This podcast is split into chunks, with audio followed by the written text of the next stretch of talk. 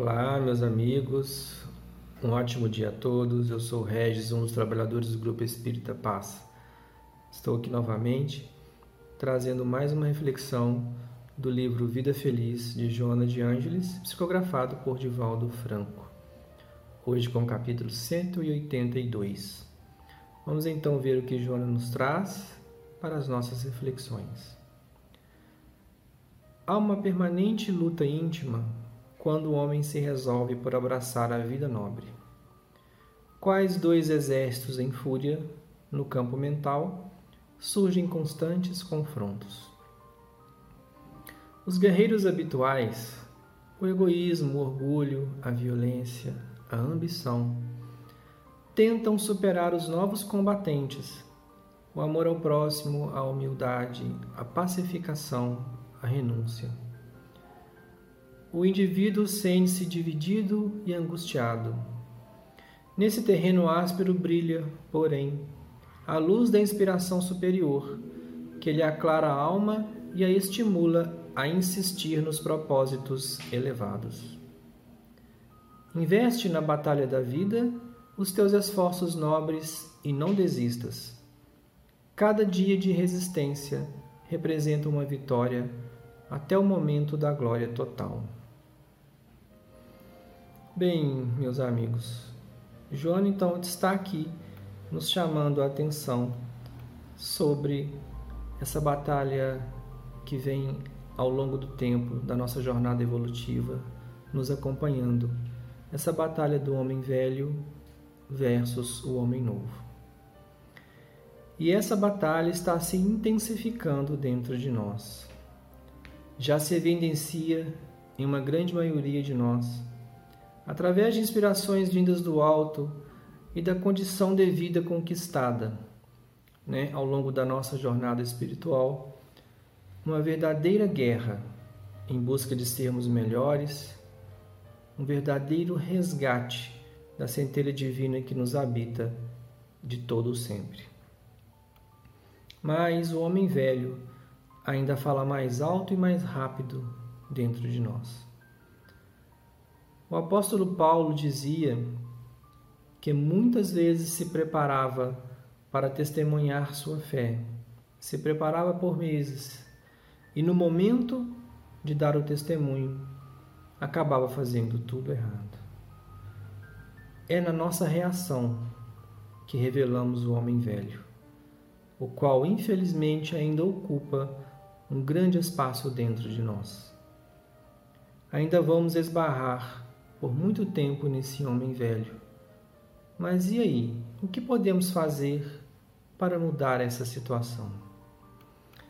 Certamente nós podemos trabalhar. Compreendemos melhor hoje, à luz dos benfeitores de Jesus, pela doutrina espírita, o seu Evangelho, a sua boa nova.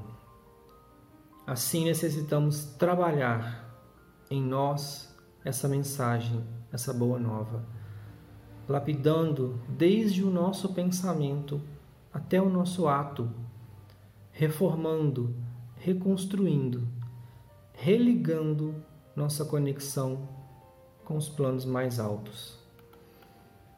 E estamos nesse atual momento aqui no planeta com uma enorme oportunidade de trabalhar em nós os legados de Jesus.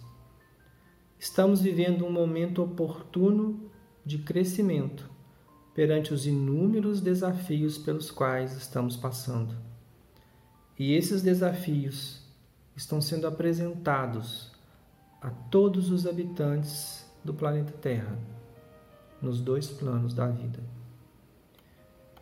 A hora da mudança de hábitos e condutas chegou. E de repente somos chamados a dar testemunho da nossa fé, a alinhar nossa conduta e comportamento e nos enquadrar à realidade da verdadeira vida, que é a do Espírito. Nossa fé precisa corresponder às nossas reações frente aos panoramas desafiadores que se abrem a todos nós, como temos presenciado em todos os setores do planeta.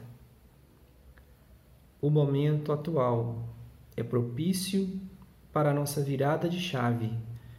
É hora de evidenciar nossa força de vontade em confrontar o homem velho, obtendo assim o certeiro e infalível auxílio da espiritualidade nessa luta diária que temos travado dentro de cada um de nós. E será que estamos preparados para nos despedirmos do homem velho e, consequentemente, receber de coração aberto o homem novo? A resposta é bem simples. É preciso que estejamos preparados.